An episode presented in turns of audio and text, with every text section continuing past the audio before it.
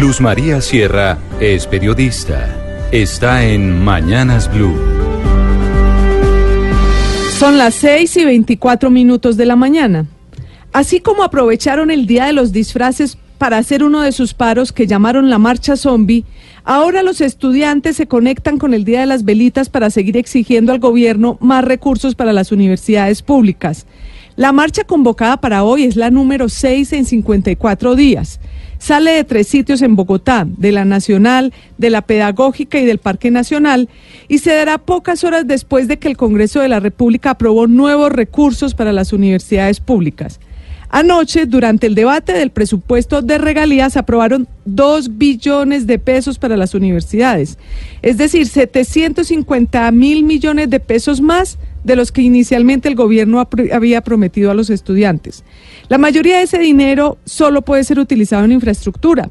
Pero eso es una buena noticia porque sin duda uno de los mayores problemas es que las universidades se están cayendo, literalmente. Ya llevan nueve tandas de diálogos del gobierno y los estudiantes y en realidad no parece haber mucho avance. La marcha de hoy sería prueba de ello.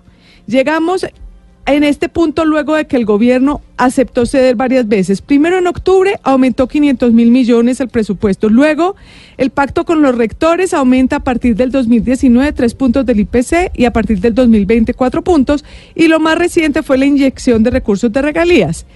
Pero a pesar de esos esfuerzos del gobierno, los reclamos de los estudiantes se mantienen abiertos porque de los 500 mil millones iniciales nuevos para el presupuesto que se aprobaron en octubre, la mayor parte va a los programas de dar acceso gratis y ser paga y solo 55 mil millones para lo que llaman la base presupuestal, que es pago de nómina y de servicios y que es lo que los estudiantes quieren que aumente. Es toda una paradoja. Los estudiantes llevan dos meses pidiendo recursos para pagar salarios y servicios y cada día que se mantienen en paro se dilapidan en esos rubros miles de millones de pesos. Por ejemplo, la Universidad Nacional cuesta dos mil millones de pesos diarios. Mal contados, el paro le ha costado 108 mil millones de pesos. Los rectores de las 32 universidades públicas están haciendo cuentas y maromas para no perder este semestre. La Nacional, por ejemplo, dice que deben retomar el 18 de enero para poder terminar el semestre 2018 en marzo de 2019 y luego hacer dos semestres más sacrificando vacaciones. Pero amanecerá y veremos, porque los estudiantes ya, sin comenzar la de hoy, programaron otra marcha para el 17 de enero.